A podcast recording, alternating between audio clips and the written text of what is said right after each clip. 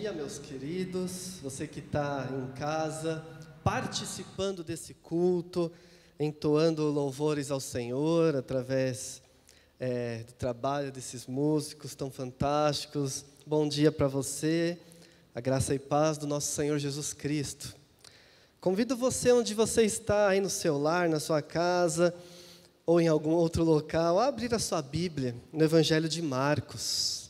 Marcos capítulo 14. Evangelho de Marcos, capítulo 14.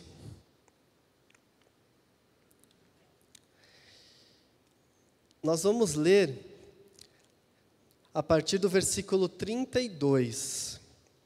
Marcos 14, do 32 ao 42. Assim diz a palavra do Senhor. Então foram para um lugar chamado Getsemane. E Jesus disse aos seus discípulos: Sentem-se aqui enquanto vou orar. Levou consigo Pedro, Tiago e João e começou a ficar aflito e angustiado. E lhes disse: A minha alma está profundamente triste, numa tristeza mortal. Fiquem aqui e vigiem. Indo um pouco mais adiante, prostrou-se e orava, para que, se possível, fosse afastado dele aquela hora. E dizia: Abba, Pai, tudo te é possível, afasta de mim este cálice. Contudo, não seja o que eu quero, mas sim o que tu queres. Então voltou aos discípulos e os encontrou dormindo. Simão, disse ele a Pedro, você está dormindo? Não pode vigiar nem por uma hora? Vigiem e orem para que não caiam em tentação. O espírito está pronto, mas a carne é fraca. Mais uma vez ele se afastou e orou, repetindo as mesmas palavras. Quando voltou, de novo os encontrou dormindo, porque seus olhos estavam pesados. Eles não sabiam o que lhe dizer. Voltando pela terceira vez, ele lhes disse: Vocês ainda dormem e descansam? Basta, chegou a hora Eis que o filho do homem está sendo entregue nas mãos dos pecadores. Levantem-se e vamos. Aí vem aquele que me trai. Vamos orar mais uma vez? Senhor Deus, Pai amado, nos guie na interpretação da tua palavra, porque queremos te ouvir, Pai, ouvir a tua voz.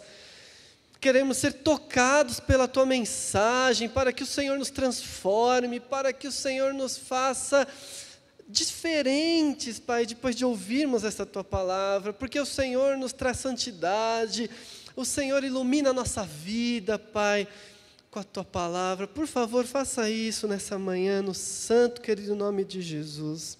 Amém. Queridos, então coube a mim este sermão, onde nós nos aproximamos de mais uma virada de ano, onde nós nos aproximamos de um novo ano, diferente dessa vez.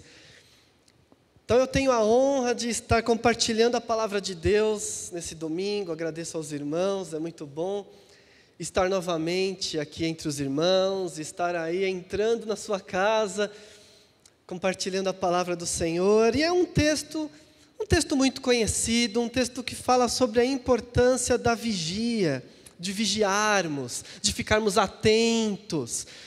E isso tem tudo a ver com o preparativo para um novo ano. Vigiar e orar é o que Jesus fala para os discípulos. Ele chama três, ele vai ali a um monte, no, no, no Getsemane, ele está orando, ele está angustiado, mas ele chama três.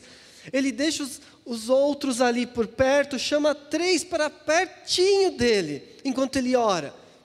Mas esses três não conseguem acompanhar Jesus na oração, esses três não conseguem sequer ficar acordados, esses três dormem, os olhos estão pesados. E a palavra de Jesus é: vigiem e orem, para que vocês não caiam na tentação. E ele continua falando: o espírito está pronto, mas a carne é fraca. Em outras palavras, ele está dizendo: é, eu sei que é muito fácil querer fazer coisas boas. Ah, mas conseguir mesmo é difícil. Como a nova tradução na linguagem de hoje coloca, é fácil querer fazer o bem, difícil é conseguir. Então, querer ficar atento, querer ter um ano bom, querer não errar, querer viver em santidade, todo mundo quer. Quem iria dizer em sã consciência o seguinte: esse ano eu quero errar bastante, eu quero cair, eu quero sair prejudicado? Não, ninguém falaria isso. Todo mundo quer acertar. Mas será que a gente consegue? E esse texto aqui, o evangelista Marcos, ele coloca logo depois da fala de Pedro, nos versículos 29 a 31, onde Pedro fala: Ainda que todos te abandonem, eu não te abandonarei. Pedro bate no peito, porque Jesus está falando: Ó, eu vou morrer, eu vou ser entregue, eu vou morrer. E aí o Pedro, né, que era muito falastrão, o Pedro que gostava de garantir as coisas, batia no peito e falava: Eu não te trago, eu não te traio. E aí Pedro até olha para o lado e fala assim: ó, esses outros aqui, ó, até podem te trair, ó, tem uns aí que eu não confio muito, mas eu nunca, eu nunca vou te trair. Aí Jesus olha para ele e fala: ah, antes que o galo cante três vezes, você vai me trair sim. E aí vem esse texto que nós lemos. E logo depois desse texto chega o traidor. E Jesus é preso. E todos aqueles discípulos que disseram: Eu não vou te trair, fazem o quê? Traem.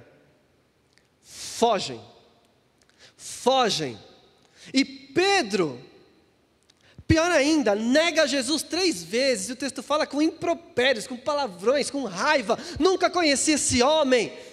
Isso é uma queda terrível. Se Pedro tivesse ouvido Jesus, vigia e ora, talvez ele não carregasse o restante da sua vida essa queda de ter sido aquele que negou Jesus Aquele que negou e negar é uma traição. Falar eu não conheço é uma traição. Judas deu o beijo, Judas vendeu Jesus, mas todos os discípulos fugiram com medo do que aconteceu com Jesus acontecer com eles. Fugiram com medo de serem presos juntos. Então todos abandonam. E o Pedro, principalmente, é o que dói mais, porque foi o que mais garantiu. E foi justamente ele que não conseguiu. Então, as palavras de Jesus ecoam na mente de Pedro. É fácil querer, difícil conseguir.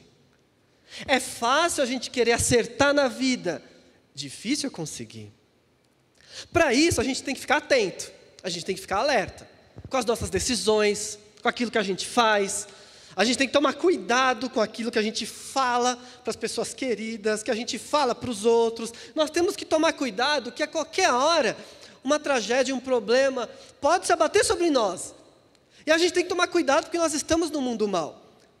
Então, para a gente ter uma vida bem-sucedida, uma vida como a gente quer que ela seja, a gente tem que tomar muito cuidado.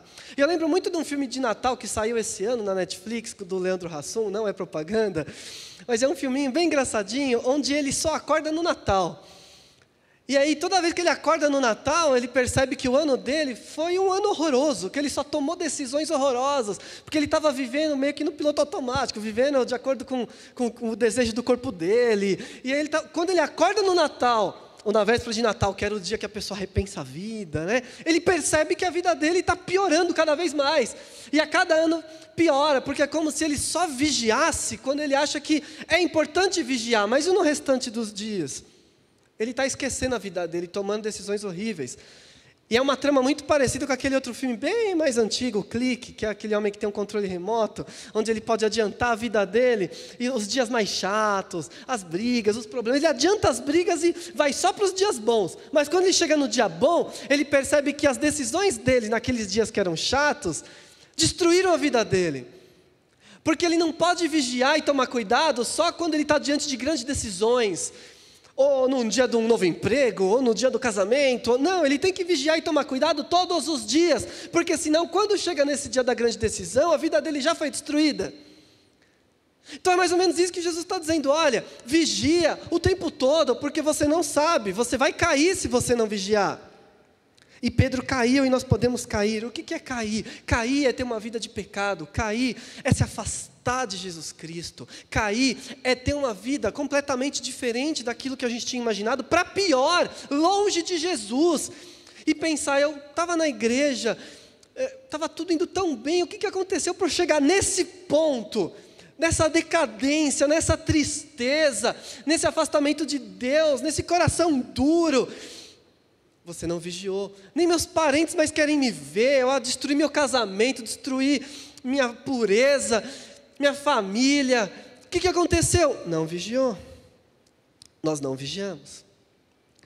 E aí, no fim do ano, vem aquele momento de fazer propósitos, né? Tudo aquilo que a gente não fez no, no ano que está acabando, a gente quer fazer no ano que, seguinte. Então é aquele regime que nunca acontece, mas eu quero fazer no próximo ano, é academia, é mudar de emprego, mudar o visual, fazer aquela viagem dos sonhos, fazer propósitos e mais propósitos, todo fim de ano é muito comum. E aí, quando acaba o ano, nós percebemos que nós não cumprimos os nossos propósitos, porque nós fomos um pouco desleixados, nós deixamos para trás, nós esquecemos aquilo que nós tínhamos é, planejado e até mesmo é, com Deus nós tínhamos planejado e nós esquecemos, e aí é mais um fracasso, é mais um problema. Só que tem uma situação. Esse ano de 2020 foi completamente diferente porque veio uma pandemia. E esse ano veio para provar que por mais que a gente tenha planejamento, estratégia, nós não temos o controle. Esse ano veio para provar que nós não temos controle de nada. Porque tudo que foi planejado foi por água abaixo. Eu tenho amigos que planejou por um ano o casamento e teve que cancelar três semanas antes. Pessoas que com viagem paga, caríssima, tiveram que cancelar, mudanças que foram alteradas, problemas sérios. Isso que eu não estou falando daquelas pessoas que perderam um ente querido e nós não temos como medir o tamanho da dor e do sofrimento de famílias onde estava tudo bem e de repente são acometidas por uma doença e tudo muda, e agora eles estão sem aquela pessoa, tendo que se reestruturar, tendo que se reinventar, com muita dor no coração, com luto, algo que não estava planejado, que não estava pensado, uma pessoa que tinha saúde, cheia de planos pela frente. Então esse ano veio para mostrar o seguinte: nós não temos controle, você não tem controle nenhum. E eu lembro da palavra do apóstolo Tiago, que fala: ai daqueles que saem falando, hoje eu vou para tal lugar, amanhã eu vou para tal lugar. E aí Tiago fala: olha, vocês não sabem o dia de amanhã. O certo seria falar: se Deus quiser, eu vou para tal lugar, se Deus permitir, porque nós não temos controle. Então nós estamos num fim de ano completamente atípico. Quem é que pode fazer plano para o ano que vem? Quem é que pode hoje pensar e falar assim: eu vou organizar uma festa no que vem? Vai mesmo? Paga lá. Ninguém é louco de fazer isso. Eu vou pagar uma viagem para o ano que vem. Será que você vai conseguir viajar? Ah, eu vou pagar um pacote para as Olimpíadas. Será que vai ter? Será que você vai conseguir? Nós estamos numa situação talvez pela primeira vez, onde as pessoas olham para o futuro e torcem para passar, oram para passar, clamam a Deus para passar, mas não sabem quando, não sabem de que jeito, não sabem se vai durar mais um mês, dois, mais um ano, não sabe se a escola vai abrir, se a escola não vai abrir, se a igreja vai abrir, se não vai abrir, a gente não sabe. Isso mostra de novo, nós fazemos planos, mas não temos o controle. O que isso tem a ver com vigiar? Tudo. Porque Jesus não fala só, fica acordado. Jesus fala, vigiem e orem. Anda, vigiar e orar anda junto. Na verdade, viver em oração é vigiar. Por que, que eu preciso orar? Justamente porque eu não tenho controle. Se eu tivesse controle, se tudo o que acontece comigo dependesse da minha força e da minha mão, eu não precisava orar. Era só eu fazer um curso de é, é, planejamento. Era só eu fazer né, planejamento estratégico, familiar, planejamento financeiro, traço uma rota, tenho controle de tudo, ponho tudo na planilha, sei o que vai acontecer passo a passo, não preciso orar. Mas vem a pandemia para falar: você não tem controle de nada. É a oração que vai te manter em pé, que vai fazer você vigiar e ficar atento atento e fiel ao seu Senhor. É a oração, porque com a oração nós sabemos que estamos lidando com aquilo que é imponderável, estamos lidando com aquilo que nós não temos controle, que só o Deus eterno tem controle, só cabe a Ele no momento dele, no tempo dele, quando Ele der a palavra. Então, quando nós vigiamos, nós prestamos atenção nas nossas atitudes, nós tomamos cuidado, porque nós não sabemos o dia de amanhã, mas nós oramos, porque por melhor que seja o nosso planejamento, nós dependemos de Deus para nos fortalecer, para concretizar, se for da vontade dEle, aquilo que nós pedimos, para ir na nossa frente, abrindo caminho, para nos proteger, nós precisamos de Deus. E o que seria de nós esse ano se não fosse o nosso Senhor? Se não fosse o nosso Deus? Nós precisamos de Deus. Por isso é vigiar e orar. A oração ajuda a gente a manter o nosso foco. A oração, quando nós fazemos os nossos planos de joelhos, nós entendemos que nós não temos a força necessária. Quando nós fazemos o nosso planejamento de joelho, nós planejamos entregando a Deus, falando: Esse é o meu plano, Deus, mas é teu. É isso que eu quero, mas eu te entrego e eu dependo da tua vontade. Eu dependo de ti, Senhor. Eu dependo. Eu dependo. Então, quando eu vigio e oro, eu mantenho o foco em quem eu sou e quem é meu Deus. Quem eu sou e quem é meu Deus. Sem a oração, eu sou um, mero ser humano fazendo planos. Com a oração, eu sou um servo de Deus, dependente de Deus, atento a todos os momentos. O Pedro achou que sabia o que ia acontecer, mas ele não fazia ideia. O Pedro não tinha ideia do que viria, mas ele achou que sabia. Ele achou que ia conseguir contornar qualquer situação, mas ele não tinha ideia. Queridos, nós não sabemos o que nos espera. Nós não temos ideia. Nosso Deus sabe. E é por isso que nós precisamos da força dele para nos manter em pé nós precisamos da força dele. Por isso eu quero trazer rapidamente três conselhos. Para que a gente tenha um ano de 2021 vigiando e orando. Três conselhos, bem rápidos, baseado nesse texto. O primeiro conselho é orar sem cessar. Jesus era um homem de oração. Mesmo sendo Deus, Jesus a todo momento separava tempo para orar. A gente vai lendo os evangelhos e foi ao monte orar, e orou, e se retirou para orar, e foi orar. Jesus é Deus, mas mesmo assim não parava de orar. E vem o apóstolo Paulo na carta aos Tessalonicenses e fala: orai sem cessar. Orem. Orem sem parar. Nós costumamos orar naqueles momentos de maior dificuldade na nossa vida nós intensificamos as nossas orações quando sabemos que estamos diante de um grande desafio. Vamos fazer o vestibular, aí a oração, né? Oração. Um primeiro emprego, a gente está na, na, seleção, aí a gente ora. Preciso, preciso casar, a gente ora. O filho vai nascer, mas está com uma dificuldade na gestação, a gente ora.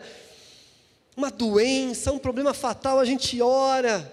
Preciso trocar de emprego, a gente ora. Mas nós concentramos a nossa força da oração nesses momentos e achamos que esses momentos de oração são suficientes.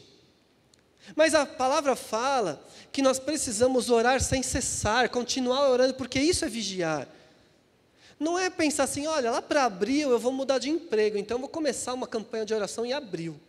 Não, meu irmão. Ah, lá em dezembro minha filha vai casar, então em novembro eu começo a a campanha de oração. Não! A oração não para. O contato e a comunhão com Deus precisa ser constante, porque nós não sabemos o dia de amanhã. Nós precisamos orar com frequência e, na verdade, nós não podemos sair da presença de Deus.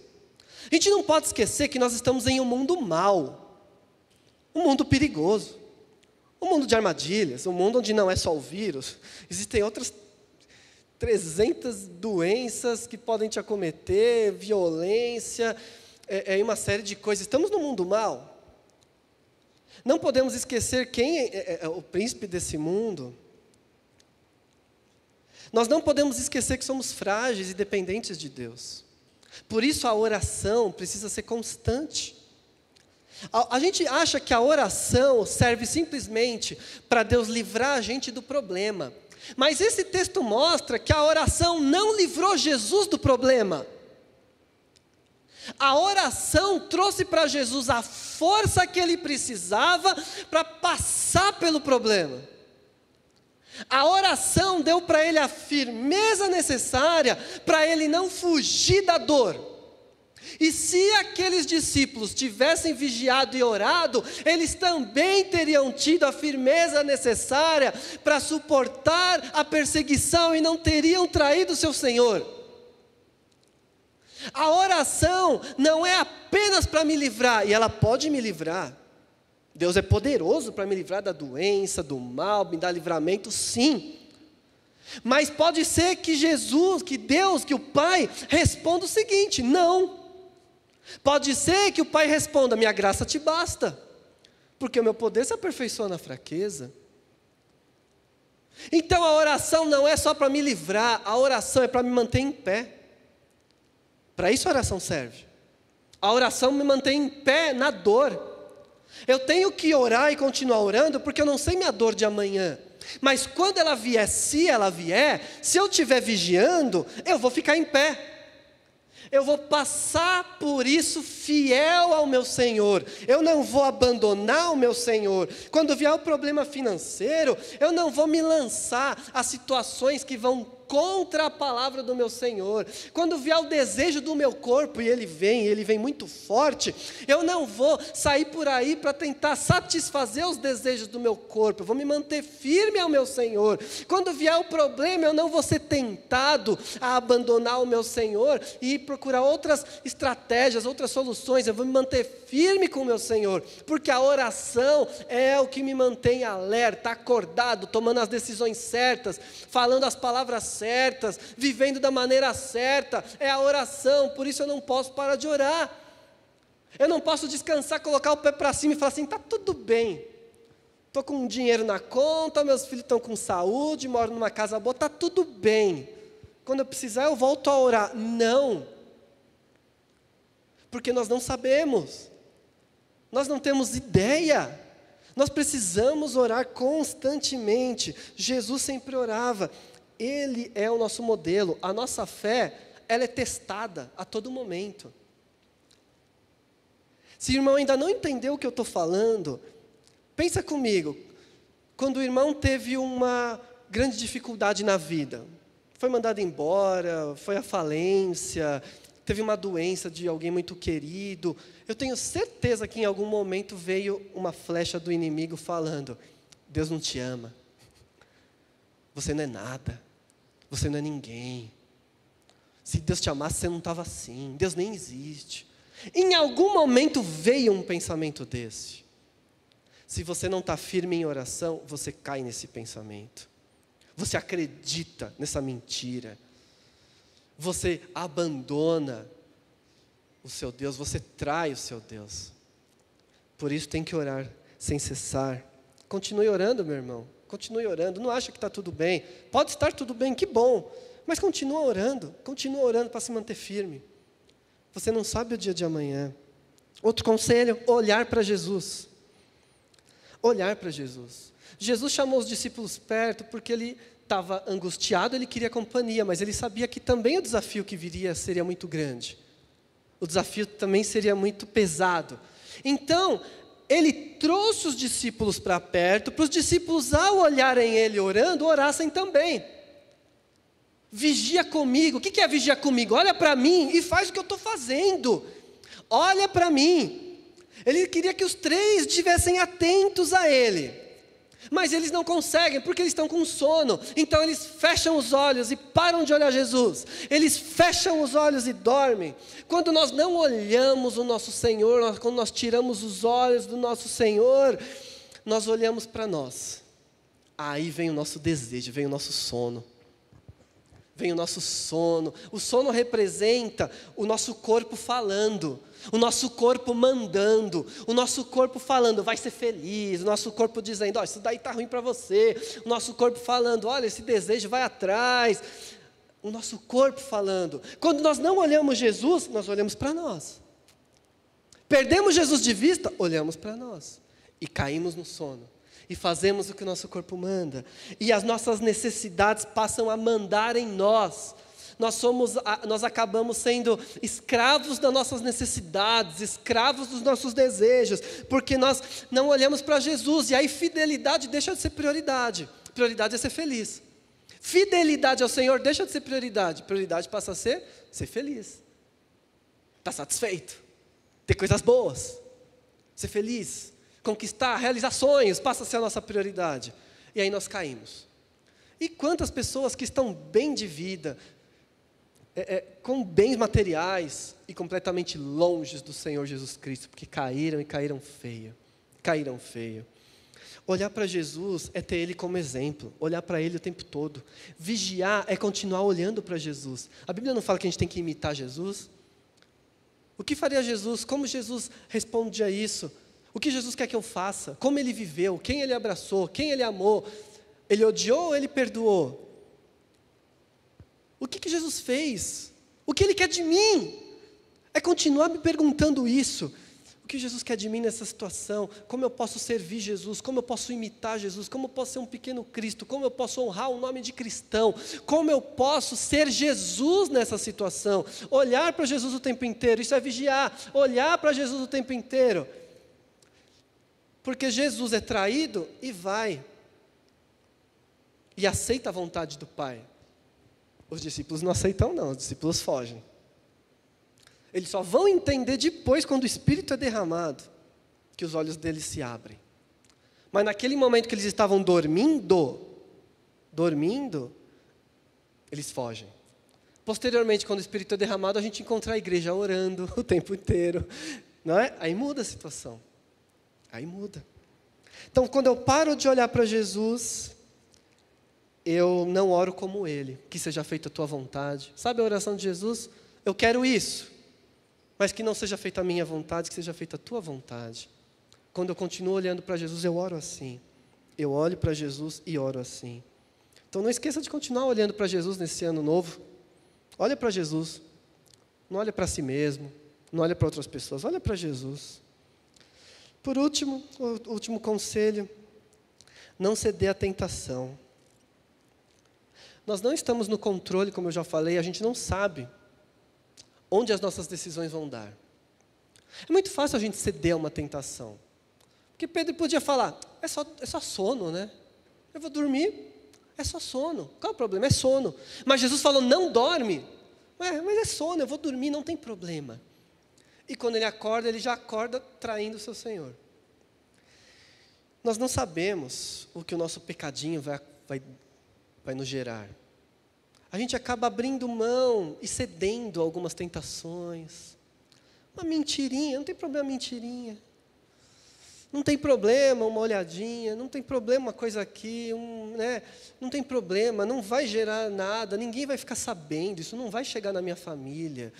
Isso não, não é só aqui no, no, meu trabalho, nos meus negócios, ninguém vai saber, está tudo bem. E nós vamos abrindo e caindo em tentaçõezinhas, achando que está tudo bem. Pedro, Tiago e João também caíram numa tentaçãozinha, dormiram. E foi o suficiente para eles caírem. Não, não ache que existe uma tentaçãozinha que está tudo bem, porque você não tem controle. Não, mas eu estou vigiando, eu estou vigiando o que eu faço na tentação. Eu estou vigiando o meu pecado para esse pecado não crescer. Tolo. É impossível. Se você não é capaz de controlar nem as coisas boas, quanto mais o seu pecado. Não dá para controlar pecado. Você não tem o controle, você não sabe onde isso vai dar. O pecado é morte, o salário do pecado é a morte, o pecado é destrutivo.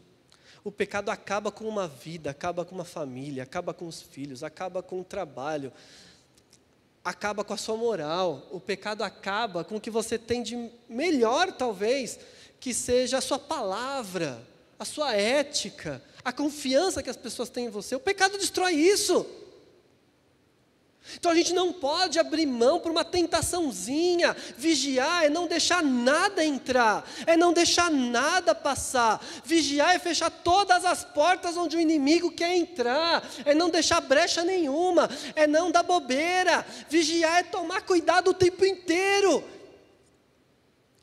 Nossa, mas pastor, mas aí é complicado viver assim, está toda hora alerta. E é, é o que Jesus quer de nós, vigia. Vigia. É a vida do cristão. Poxa, mas a minha vida, eu quero ter prazer. Quando a gente foi para Jesus, Jesus falou: toma a sua cruz e me siga. Estar com Jesus é ter um mestre, é seguir esse mestre, é fazer o que esse mestre manda. E esse mestre fala que a palavra dele é o melhor para a sua vida, e crer nisso é fé é acreditar que se eu seguir a palavra do meu mestre, que se eu agir de acordo com o que o meu mestre está mandando e de acordo com o que o meu mestre viveu, eu vou ter um ano maravilhoso na presença dele. É acreditar nisso. E não depende dos problemas que vierem, porque eu vou ter um ano maravilhoso na presença do meu mestre, eu vou ser útil para ele, eu vou fazer o que ele quer. Eu vou me sentir realizado, eu vou me sentir pleno, porque o meu mestre está feliz comigo, eu estou seguindo esse mestre. Essa é a vontade dele. Então não tenha medo de vigiar, não tenha medo de orar, não tenha medo de viver uma vida de oração, não tenha medo de viver uma vida tomando cuidado com o pecado, fechando as arestas, as brechas do, do, do muro. Não tenha medo disso, porque isso produz frutos, isso produz uma vida digna, isso produz a satisfação de saber que está na presença do seu Senhor. E o meu desejo é que todos possam ter esse plano para o novo ano, começando de agora, não deixa para começar no dia primeiro, começando agora, o plano de orar mais, o plano de querer ser mais parecido com Jesus, olhar para Jesus o plano de não deixar mais nenhuma tentaçãozinha te vencer. Ficar atento, ficar alerta. O que vai acontecer em 2021? Não sei. Quais são os perigos, os problemas? Não sei. Quando a pandemia acaba? Não sei. Mas eu sei que eu posso estar do lado do meu Senhor o tempo inteiro. Isso eu sei. Essa é a certeza que eu tenho. Eu posso continuar ao lado do meu Senhor, seguindo Ele, independente do que aconteça. Isso eu sei. Essa é a minha certeza. E que essa seja a sua certeza também para o próximo ano. Viva na presença do Senhor. Vigie e ore. Quero fazer uma oração para encerrar esse momento. Se derrame na presença do Senhor, feche seus olhos onde você estiver, na sua casa. Tenta ter esse momento particular, pessoal, você com Deus, clamando por pela plenitude, pela graça dele no próximo ano, e principalmente clamando para você ter forças para superar tudo que temos pela frente. Oremos. Senhor, nós somos gratos, imensamente gratos, porque até aqui o Senhor nos ajudou, porque o Senhor cuidou, porque o Senhor abençoou, mesmo no meio de tantos sofrimentos, estamos aqui crendo que o Senhor é o nosso Deus. Isso quer dizer que estamos em pé. Senhor, misericórdia na vida daqueles irmãos que estão abalados por problemas, por circunstâncias, que estão caindo ou que já caíram. Tenha misericórdia e levanta esses irmãos como o Senhor levantou Pedro, Tiago e João. Tem misericórdia, Pai, e mostra que eles caíram, mas eles não precisam cair de novo. Traga coragem para enfrentar um novo ano, Pai. Traga ânimo, encha o coração deles de fé e de esperança, para que a gente entenda de uma vez por todas que as circunstâncias não medem o teu amor, o teu amor é infinito por nós, Pai. Senhor, eu peço por esse novo ano que está chegando, com tantos desafios, tantas lutas, tantas dores, tantas indecisões. Senhor, cuida de nós, nós temos planos, Pai, desejos, porque nós precisamos fazer planos, mas nós submetemos tudo a Ti. Nós te entregamos nossos sonhos, nossos planos familiares, profissionais, Nós te entregamos tudo, Pai, para que o Senhor dê a última palavra e nós oramos afirmando que seja feita a tua vontade, Pai, a tua vontade, porque ela é boa, perfeita e agradável. Nos rendemos a Ti e pedimos humildemente para que o Senhor, com teu santo poder, nos livre do mal, nos proteja do mal, proteja a nossa família Proteja a nossa vida, Pai. Proteja essa igreja tão querida, cada membro. Nós pedimos, Senhor, faça isso, em nome de Jesus. Nos dê um ano bom, um ano próspero, um ano de vitórias, Pai, por favor. Mas principalmente, nos dê firmeza e coragem. E que nada abale a nossa fé, nada, nada, em momento nenhum, nada é a oração que nós fazemos, amado Pai. No nome de Jesus. Amém. Que Deus te dê um bom ano, um bom 2021 na presença dEle. Deus abençoe a todos.